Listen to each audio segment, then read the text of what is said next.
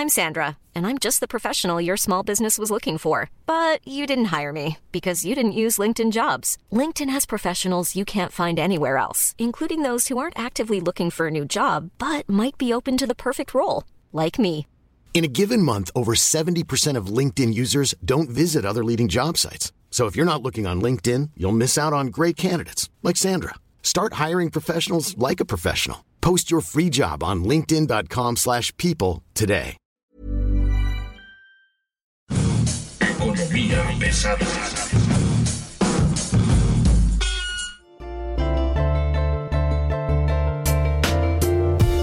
Bienvenidos, buen día. Están ustedes llegando al territorio de economía pesada. Hoy tenemos sobre todo explicaciones sobre qué hay que hacer ante dos fenómenos que están ocurriendo eh, de manera conjunta. Por un lado, el COVID-19, que como ya sabemos llegó para quedarse, y por el otro, el presupuesto. Ya se aprobó el presupuesto y entonces pues hay notas al respecto y tenemos que contarles sobre el plan de emergencia del presidente Andrés Manuel López Obrador, lo que se sabe hasta el momento. Pero para eso nos acompaña hoy, por supuesto, Mario Alavés, editor de finanzas del Sol de México. Muchísimas gracias Luis Carriles, arroba Arturo-Alavés, así me encuentran en Twitter. Y yo quisiera abrir con la pregunta, ¿cuál plan de emergencia?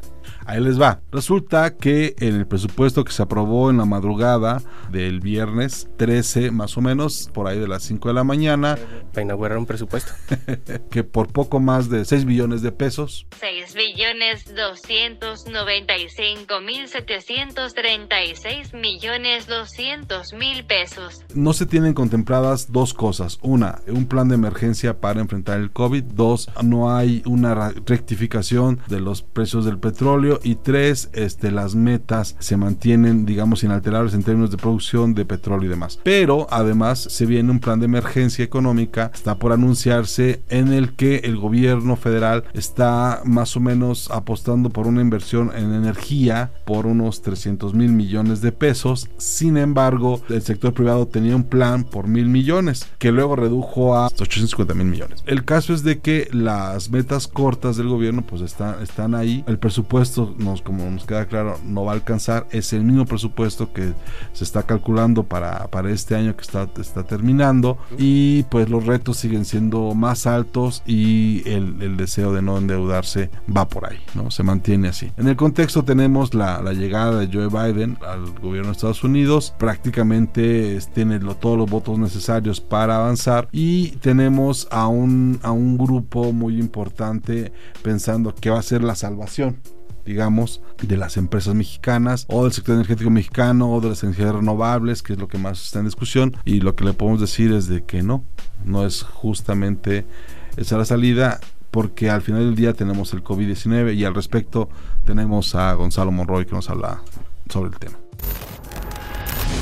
Hay elementos muy interesantes que hay que ver y sobre todo no confundir la gimnasia con la magnesia. Mucha gente justamente ve en, en Joe Biden una especie de salvador precisamente porque después de la elección se ha anunciado que hay pruebas muy prometedoras por un lado de Pfizer con efectividad de más del 90%.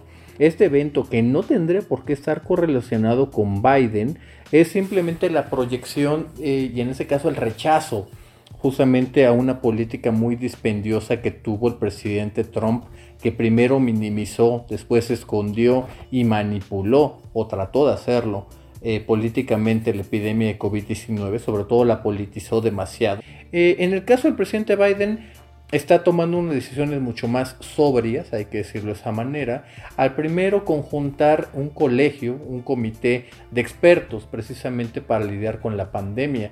Esto por sí mismo es también una declaración política, hay que decirlo claramente, con respecto a lo que es el presidente Trump, que lo trató de hacer todo acerca de él. Ese es simplemente el paso de la ciencia sobre la creencia, así que en ese sentido ahí hay que tomar un poco un poco de mayor claridad y sí darle ese aplauso merecido. La elección de Biden no es el fin del COVID-19, eso hay que tenerlo muy claro, tenerlo en reserva y seguir tomando las precauciones necesarias. A pesar de que ya hayan y que sean muy prometedoras las, las vacunas que se vienen, todavía tenemos grandes retos logísticos en prácticamente todos los países del mundo para poder garantizar que las vacunas puedan ser entregadas, administradas y eventualmente aplicadas a las poblaciones. ¿Cómo ves, Mario? Pues ¿qué te puedo decir? O sea, hay muchas cosas que contar alrededor del sector energético, hay muchas cosas que se han hecho alrededor del sector energético, hay temas políticos ahí que ya se están haciendo pues cada vez más patentes, ¿no? Tenemos eh, también por ahí, además de todo lo que nos acaba de contar Gonzalo, tenemos también la inhabilitación de Guillermo García Alcocer por 10 años. Guillermo García Alcocer, si usted no lo recuerda, era el titular de la Comisión Reguladora de Energía hasta que llegó el presidente Andrés Manuel López Obrador y se fue por las malas. Porque fue el presidente de la CRE en ese momento era el que más quería hacer respetar el valor del Estado que tiene la Comisión Reguladora de Energía y que no se convirtiera en oficialidad de partes, que es hoy lo que se ha convertido. Pues sí, un, un organismo ahí burócrata que solo sirve para firmar autorizaciones eh, preaprobadas por la, por la Secretaría de Energía. El tema es que, pues, así como se fue el señor García Alcocer, pues así se fue toda la Comisión Reguladora de Energía, ¿no? Se fue la, se fue la mayoría y, y, y, está pasando ahora que tienes un problema porque el plan de salvación del, del presidente Andrés Manuel López Obrador viene justamente por el lado de la inversión en petróleo, en electricidad, bueno, sobre todo en petróleo y parece que no están viendo con malos ojos la entrada del sector privado. Y ojo, en el plan de emergencia, bueno, en el plan que van a presentar de inversión de 300 mil millones de pesos por lo pronto, uh -huh. hay dos temas muy interesantes. Uno de ellos es la asociación de Pemex con privados y otro la explotación del gas shale, el uso del fracking en México. Uh -huh. Entonces, ahí se lo dejamos, vamos a esperar por dónde viene este plan, pero si como todo indica se estaría estaría pensándose que si ocurre, bueno, pues hay que avanzar al respecto. Ahora, ver, otra cosa que me gustaría decir es que eh, la semana pasada estuvo Antonio del Valle en, el America Council eh, of America, uh -huh. en el ASCOA, y dijo que, si se, que, que, él está a favor de que se salve Pemex y CFE. No más que para eso se requiere capital privado. Se requiere sector privado para, para meter el dinero. Eso es por un lado. Pero mientras todo esto ocurre, las empresas tienen que empezar a moverse. Las empresas tienen que empezar a hacer sus propios temas. Tienen que empezar a buscar cómo tienen que sobrevivir la empresa porque los impuestos siguen, las demandas siguen, el mercado sigue y la normalidad o la nueva normalidad con COVID-19 ahí está, ¿no? Ojo, la vacuna, como ya mencionamos hace un momento, va a estar probablemente en un año más. Entonces, pues esperemos entonces cómo vienen las cosas. Y bueno, al respecto sobre qué tienen que hacer las empresas para enfrentar el COVID-19 en el corto y mediano plazo, digamos ya, uh -huh. tenemos a Arturo González de Araujo, es un egresado del ITAM, ha estado en el International Coaching and Consulting Network en 2019 y tiene un máster en administración, entonces sabe de lo que está hablando. Básicamente lo que son consejos para la vida de la empresa, ¿cómo viene? Bueno, los instrumentos legales que puede tener México para obligar a un gobierno en realidad no es que sea para una ayuda o un apoyo a las empresas en sí mismo. En realidad existen diferentes mecanismos jurídicos, eh, ya sea de eh, medios ordinarios, se llaman. Juicios, o bien juicios de amparo, que lo que hace es defender las garantías eh, individuales de las personas, que esto incluye a las empresas. Entonces, en este sentido, no es que se pueda obligar al gobierno a prestar una ayuda o un apoyo, a menos que sea violatorio de una ley o que viole tus garantías, como puede ser el acceso a la salud en el caso de personas físicas, o que te pudiera dejar en un estado de indefensión tal que te pudiera o que estuvieras impedido para ejercer el comercio, por ejemplo, ¿no? Pero habría que analizarlo a cada caso, sin embargo, hemos de concluir que no hay una obligación del gobierno a prestar un apoyo, una ayuda en sí mismo a una empresa. Sí, bueno, en este momento eh, las obligaciones fiscales se encuentran eh, en plenitud, es decir, no se tiene como política pública el apoyo como existe en la mayoría de los países, eh, algún apoyo fiscal. Esto desgraciadamente ha complicado la sobrevivencia y el flujo, evidentemente, de las propias empresas, puesto que las obligaciones fiscales han llegado mes a mes. ¿no? En ese sentido ha sido muy complicado pero la respuesta es sí, eh, se mantienen las obligaciones fiscales como tal. ¿Cuáles son los tres puntos que las empresas deben reforzar para el 2021? En realidad yo reforzaría tres temas fundamentales. El primero tiene que estar relacionado con la parte de compliance, Eh, la parte de compliance se entiende normalmente como empresas gigantes y, y demás, y en realidad es básicamente el poder tener controles y procesos de cumplimiento de normas. No necesita ser una empresa gigante. Y en ese sentido me parece fundamental para poder establecer y dar cumplimiento a todas las reformas fiscales que hemos tenido eh, desde los últimos años y fundamentalmente 2020 y 2021. Me parece fundamental tener políticas, tener manuales y tener eh, esta parte del ojo para este cumplimiento. La segunda parte que me parece bien importante tiene que ver con eh, la planeación estratégica que eh, priorice el flujo contra esta parte que se consideraba antes de los ingresos o facturación, que si bien se requiere de facturación para poder cobrar, creo que se tiene que escoger bien los asuntos o los clientes que se van a tener para poder eh, sobrepasar una crisis. De otra forma es muy fácil caer en un default operativo y consecuentemente, pues bueno, que la, que la empresa colapse. Y la tercera parte, que me parece interesantísima, es poder encontrar el valor diferenciador de la empresa para que ésta se pueda eh, divulgar, se pueda hacer un buen marketing, eh, para que esta parte lo pueda posicionar como ese producto estrella. Creo que en ese sentido es bien importante hacer un buen análisis para hacer una buena inversión y no solo un gasto. Y de esa forma, sin miedo, hay que eh, seguir invirtiendo y seguir apostando por lo que hacemos, por el valor agregado que tenemos y por la el posicionamiento que podemos tener, incluso en momentos como estos. Pues sí, básicamente lo que estamos viendo en este momento es la versión elegante del sálvese quien pueda, como pueda, pero ya tiene que empezar a tomar las medidas necesarias. Ojo, recuerde, no hay manera de obligar al gobierno a que lo apoye, sin embargo, hay maneras de empezar a tomar medidas hacia adentro de las empresas para comenzar a desarrollar estos procesos. Ahora, como nosotros somos economía pesada y lo que necesitamos a usted es explicarle hoy la mejor noticia de la semana tiene que ver con el indicador mensual de la actividad industrial, el IMAI, que dicho sea de paso, nos da un dato relevante. La economía hoy, la, economía manufacturera, en general, toda la este industria está hoy a niveles de 2010. Correcto. Lo más interesante de esto es eh, un tuit que sacó Jonathan Heath. Jonathan Heath es el subgobernador del Banco de México, una de las, digamos, voces más autorizadas para hablar de economía. Él es un neoliberal, estuvo muy cerca, por ejemplo, del gobierno de Salinas, estuvo muy cerca del gobierno de Cedillo. Jonathan Heath es un neoliberal, 100%. Claro. Y cabe hacer la aclaración de que Jonathan Heath llegó al Banco de México a propuesta de Andrés Manuel López Obrador.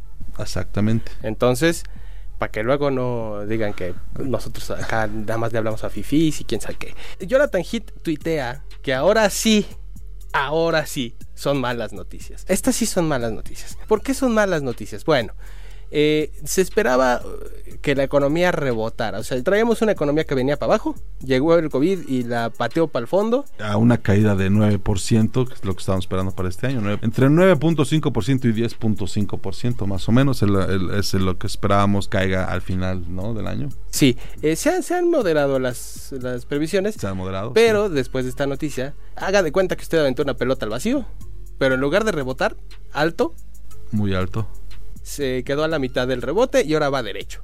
El problema es que mientras no haya un plan para la recuperación, la recuperación de la economía mexicana va a ser muy lenta y muy prolongada y podríamos estar yéndonos hasta 2024-2025 con un crecimiento cero, si no es que negativo. Entonces, este, ahí hablaríamos ya de una administración fallida desde el punto de vista económico porque pues obviamente podemos descartar desde ya eh, el crecimiento del 4% porque realmente no va a haber crecimiento. O sea, por mucho que se recupere la economía mexicana en los próximos años, tendría que ser un rebote de alrededor de 12% para regresar a los niveles que teníamos al principio del sexenio. Eh, esto porque pues primero eh, la economía se cae entre 8 y 10% y si se levanta entre 8 y 10% pues tendríamos que tomar en cuenta que estaba más arriba antes, ¿no? Entonces, no hay un plan económico, no hay hacia dónde voltear, no hay eh, una forma en la que podamos asegurar que hay un, rumbo en este barco y lo más triste es que... El plan económico de emergencia que se estaría presentando en los próximos días, se supone que ya tendría que estar listo, pero bueno, las negociaciones siguen tirantes, Alfonso Romo está empujando, pero está enfrentándose, tiene frente a Octavio Romero López, a Rocío y a Manuel Bartlett para empujar más profundamente esto. El tema es el rebote del que hablaba Mario, se esperaba aguantar un poco más y fuera el vuelo del águila. Lo que estamos viendo es justamente que es como más bien una gaviota herida lo que estamos viendo caer. En el sexenio pasado. Ah, ok, ok. Haga de cuenta que lo que se esperaba era este rebote en B famoso y lo que estamos viendo más bien es un rebote en B, B chiquita. ¿No? Una, una, una Más bien una W, ¿no? Una pequeña W que ahora ya es una casi una L. Tenemos un problema ahí, necesitamos que el plan económico funcione, pero solo va a ser con la iniciativa privada y esto no va a ocurrir si sigues ahuyentando las inversiones en el sector. Lo escuchamos muchas veces la semana pasada, lo escuchamos en la cumbre de negocios, lo escuchamos en el ASCOA, lo escuchamos de diferentes voces. Entonces, pues ya alguien que se cierra tanto a, a una necesidad no sé qué, planes tenga. Lo que hoy nos queda muy claro es que en este momento el Estado mexicano, el gobierno federal, tiene los instrumentos legales para poder salir de la actual crisis económica y darle viabilidad al futuro antes de que termine el sexenio. De otra manera, si no lo hace así, si mantiene esa aversión a la inversión privada en sectores que a él le parece deberían de ser exclusivamente con inversión eh, estatal, vamos a tener un problema muy grave y este va a ser un sexenio literalmente perdido. Esperemos que no deje secuelas. Crecimiento de 4%, ni loco. Ah, por cierto, los nuevos analistas economistas de del Cono Sur están, están hablando de, insisten de nuevo en sus ediciones de octubre y noviembre en medir la felicidad y no el PIB. Ahí se lo dejamos en su... ¿Contentos o cómo? no sé, ahí se los dejamos. Los dejamos, esto fue Economía Pesada, les agradecemos el favor su atención. Por supuesto, les recomendamos el podcast del Esto de David Segoviano y compañía. Muchísimas gracias Luis Carriles y les recordamos suscribirse a Economía Pesada en Google Podcast, Apple Podcast, Acast, Deezer, que es sumamente divertido, y Spotify. Y les recordamos suscribirse también a el Twitter en arroba podcastom donde podrán conocer la oferta auditiva de toda la organización editorial mexicana. Muchas gracias, buen día.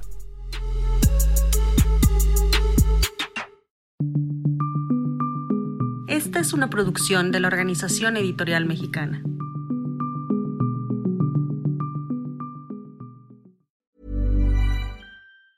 Planning for your next trip? Elevate your travel style with Quince. Quince has all the jet setting essentials you'll want for your next getaway, like European linen, premium luggage options, buttery soft Italian leather bags, and so much more. And it's all priced at 50 to 80% less than similar brands. Plus, Quince only works with factories that use safe and ethical manufacturing practices. Pack your bags with high-quality essentials you'll be wearing for vacations to come with Quince. Go to quince.com slash trip for free shipping and 365-day returns.